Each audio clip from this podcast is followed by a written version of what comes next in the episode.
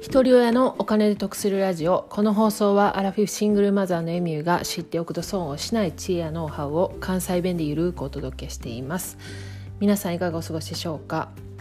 今日は海外生活で日本から持って行って役立ったもの食材編ということでお話したいと思います。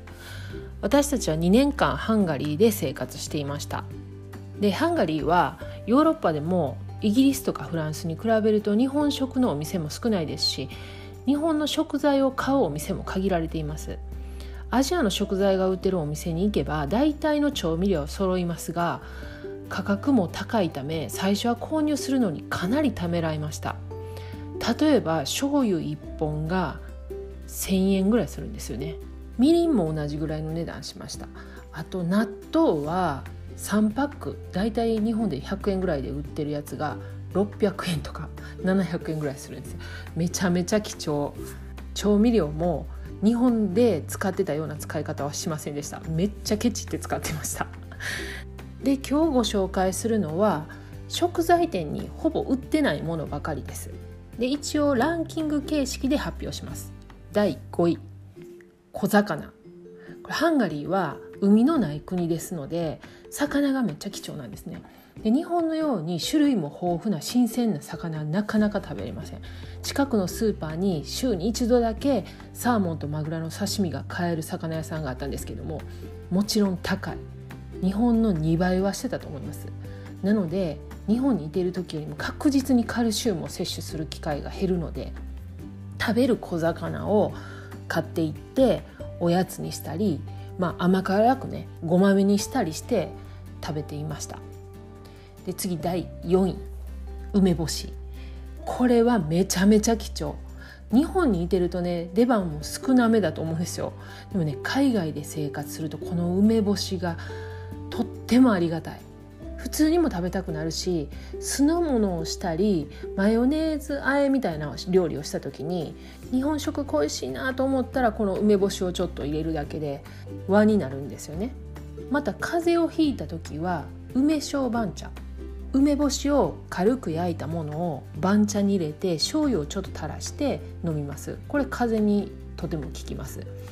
でうちは子供がお腹痛いって言うたら梅干しを食べさせてたのでこれ料理だけじゃなくて常備薬としても活躍していました。で次第3位柚子胡椒。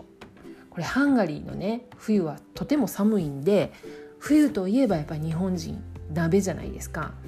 で野菜はちょっと限られてるんですけどもまあ白菜とかキャベツとか長ネギはあります。私の大好きな菊菜春菊は残念ながらありません。あと豚肉や鶏肉ミンチとかはあるので鍋の機会が多くなるんですよね。でハンガリーはマンガリッツァポークで有名な国です。このマンガリッツァの豚しゃぶはもう忘れられません。